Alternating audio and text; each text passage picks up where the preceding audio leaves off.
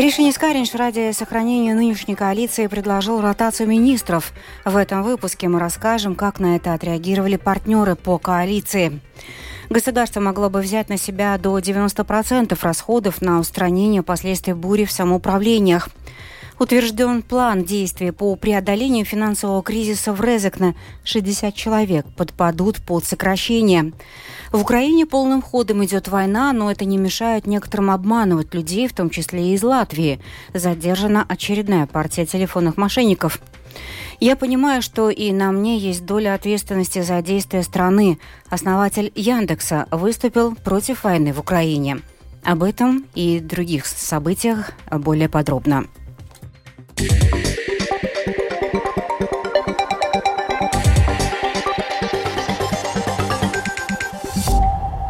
Государство могло бы взять на себя до 90% расходов, оказывая более значительную финансовую поддержку тем самоуправлениям, на территории которых ураган нанес наибольший ущерб. Об этом говорится в подготовленном Минфином проекте поправок к правилам Кабинета министров. Принимая во внимание ограниченность финансовых ресурсов самоуправлений и в целях максимально быстрой финансовой поддержки жителей, необходимо срочно согласовать поправки с целью снижения размера муниципального софинансирования финансирования с не менее 50% до не менее 10%, считают в Минфине. В то же время правительство призвало муниципалитеты не превышать сумму восстановления пострадавших от урагана зданий в размере 20 евро за квадратный метр. Об этом говорится в отчете о предложениях по созданию в муниципалитетах механизма поддержки для ликвидации последствий урагана. Сегодня состоялось внеочередное заседание Комитета по делам сообщения и транспорта Рижской думы. На нем рассматривали вопрос о процессе правовой защиты в отношении предприятия «Целью Парвалде», которое занимается ремонтом столичных улиц и дорог. Подробнее о том, как прошло заседание в сюжете Михаила Николкина. Внеочередное заседание было созвано по инициативе одного из членов Комитета по делам сообщения и транспорта от партии «Прогрессивные» Вестурса Клейнбергса. Клейнбергс получил несколько жалоб от рижан о том, что ряд ремонтных работ по восстановлению асфальтного покрытия остановлен. Исполняющий обязанности директора Департамента сообщения Рижской думы Янис Вайвоц подтвердил, что часть работ действительно была приостановлена. Действительно, работы частично были остановлены, и связавшись со строительными компаниями, компаниями мы выяснили, что это действительно повлекло за собой определенные последствия для них. В тот момент, когда работники были отстранены и часть из них не была готова взять на себя обязательства, подрядчики приняли решение переместить свою технику на другие объекты за чертой города uz citiem объектiem ārpus pilsētas. Это произошло во время временного отстранения Вайватса от выполнения обязанностей на время дисциплинарного расследования. В связи с этим он указал, что не был ответственен за работу департамента в этот период и не может объяснить, по какой причине работы были приостановлены. При этом Вайватс подчеркнул, что в результате переговоров с подрядчиками департаменту удалось договориться о возвращении техники на объекты в столице. Вайватс также отметил, что в соответствии с договором работы должны быть завершены до ноября этого года, и на данный момент момент нет оснований для того, чтобы предполагать, что это сделано не будет. Работы по договору об обслуживании не были прекращены, они продолжались. Были приостановлены, либо был снижен объем отдельных работ в соответствии с одной позицией договора. В соответствии с договором эти работы должны быть завершены, по-моему, до 14 ноября. Дата может быть не точной, но это точно ноябрь. Соответственно, сейчас нет никаких оснований для претензий к строительным объединениям nekādā veidā vērsties uh, pilnsabiedrību. Также ранее прозвучала информация, что был начат процесс неплатежеспособности в отношении компании «Целью Парволда». Комментируя это, Янис Вайват заявил, что заявка на данный процесс действительно была подана компанией, однако сам процесс на данный момент начат не был. При этом происходит процесс правовой защиты в отношении предприятия, целью которого является восстановить возможность должника выполнить свои обязательства. Михаил Никулкин, служба новостей Латвийского радио. Резекненская городская дума одобрила увольнение 60 сотрудников. Штат сокращает во всех восьми управлениях и Центральной администрации самоуправления. И об этом подробнее расскажет Скирман Табальчуте. Сокращение десятков сотрудников позволит Резакненской городской думе сэкономить почти миллион евро. Острые дебаты на заседании возникли только по поводу сокращения штата в социальном управлении. К рассмотрению Думы подготовили документ об увольнении пяти сотрудников пансионата, которых приняли на работу во время пандемии. По словам руководителя социального управления Резакне Гунарса Арбиданса, в уверенном ему ведомстве штат надо не сокращать, а увеличивать.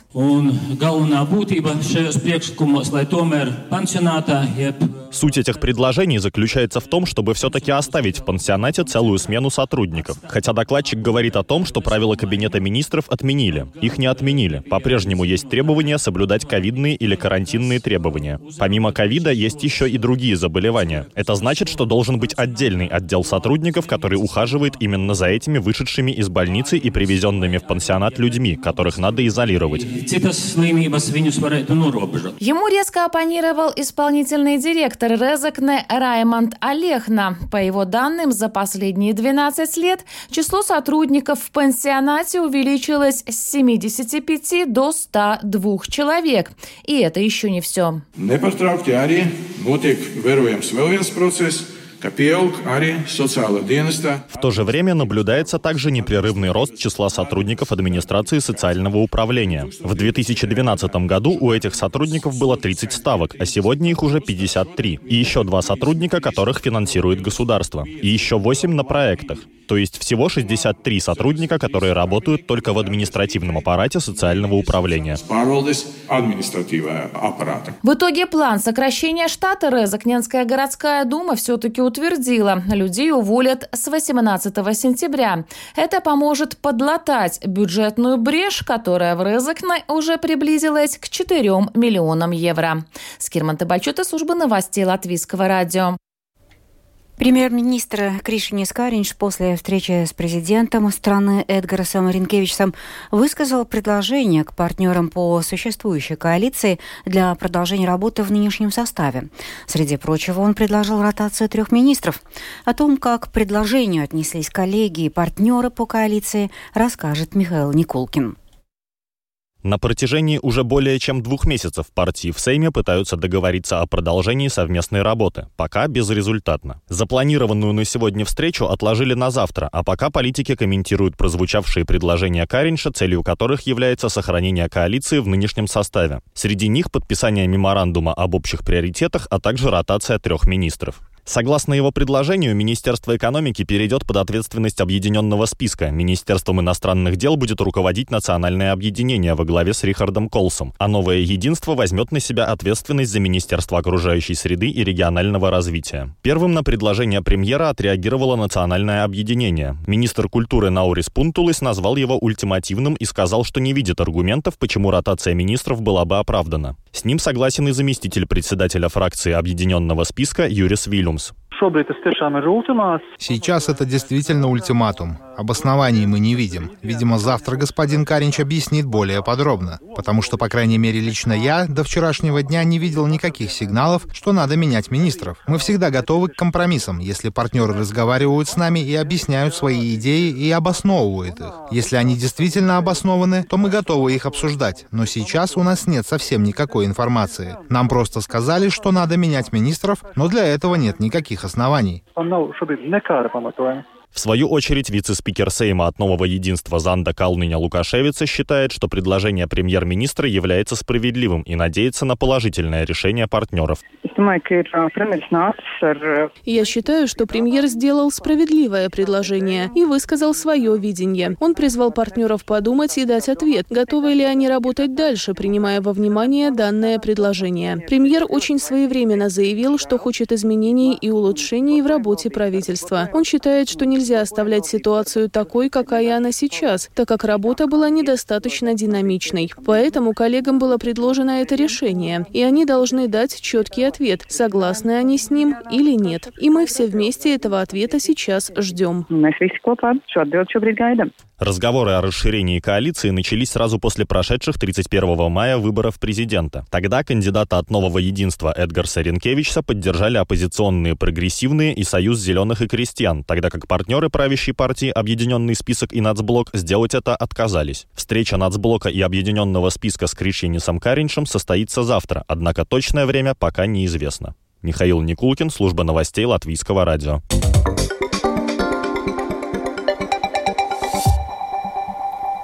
В некоторых регионах Латвии придется переходить на бригады из двух человек, чтобы направлять людей в места, где это необходимо. Об этом заявила директор службы неотложной медицинской помощи Лена Цыпола в программе Латвийского радио в точке пересечения.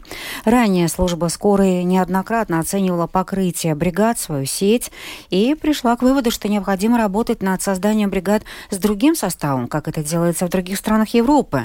По словам Цыпола, в Латвии работают бригады из двух-трех человек – тогда как в Европе говорят об одном человеке, который может выезжать на вызов. Согласно новой стратегической карте шума в окрестностях аэропорта, Рига стала тише. Подверженная шуму более чем 45 децибел. Территория сократилась до 44 квадратных километров. Это на пятую часть меньше, чем в 2016 году, когда была разработана предыдущая карта. Тем не менее, увеличилось число жителей, подверженных шумовым эмиссиям аэропорта, и это связано с увеличением численности населения в Марпе и Бабите. Эксперты ищут новые способы, как уменьшить уровень шума в окрестностях аэропорта. И об этом рассказал главный специалист по шуму аэропорта Рига Янис Бришс. То, что мы еще могли бы сделать и что уже указано в нынешнем плане действий, мы стараемся, чтобы самолеты использовали всю длину полосы во время взлета, особенно ночью. Мы также планируем дискуссии о возможном увеличении числа самолетов, которые взлетают и садятся с южной стороны, так как на юг от аэропорта жителей гораздо меньше, чем с северной стороны. Это, конечно, сложно и большие изменения невозможны потому что получается, что самолеты летят напротив. Это было бы возможно только в условиях, когда мало полетов.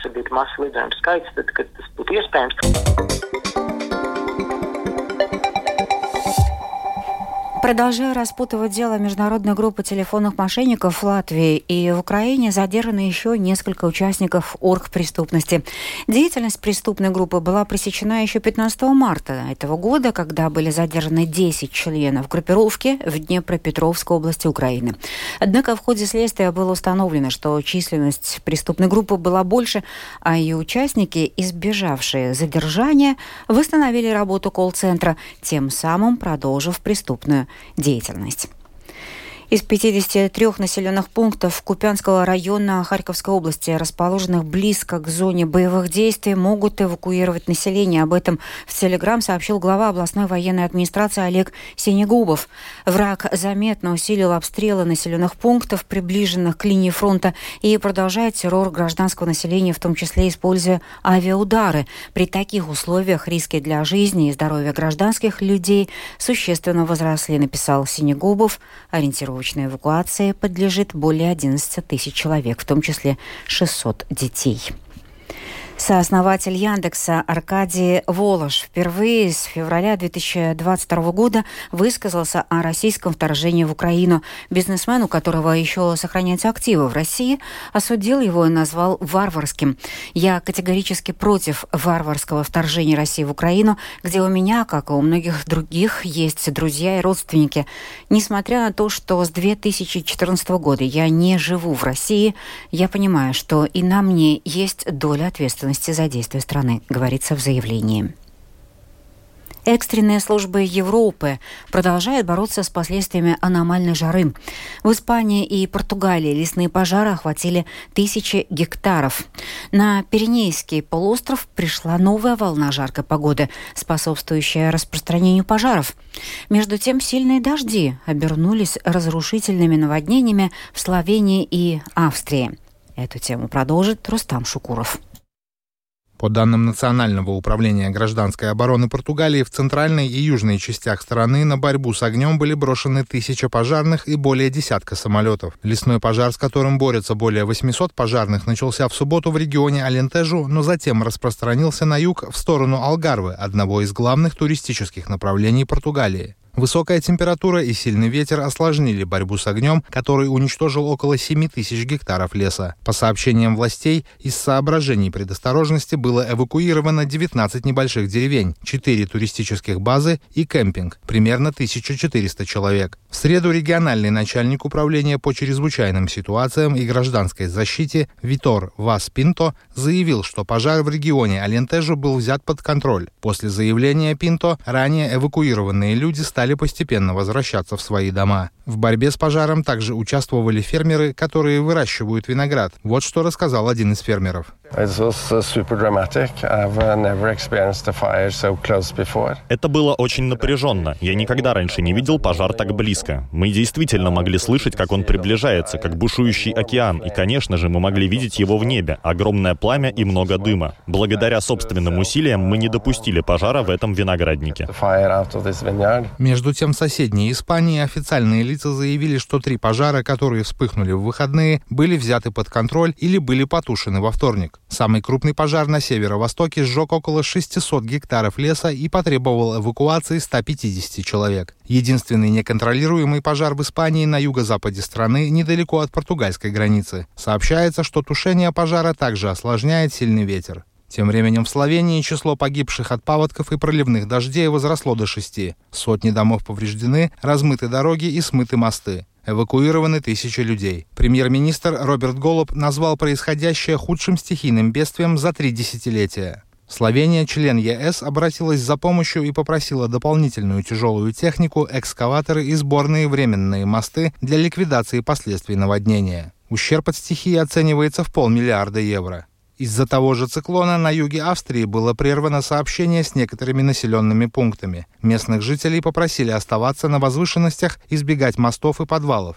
Наводнение в австрийской федеральной земле Каринтия привело к гибели человека. Стихия также затронула соседнюю землю Штирия, где из-за непогоды произошло почти 200 оползней. По оценкам энергетических компаний, около 4000 домохозяйств остались без света. Рустам Шукуров, служба новостей Латвийского радио.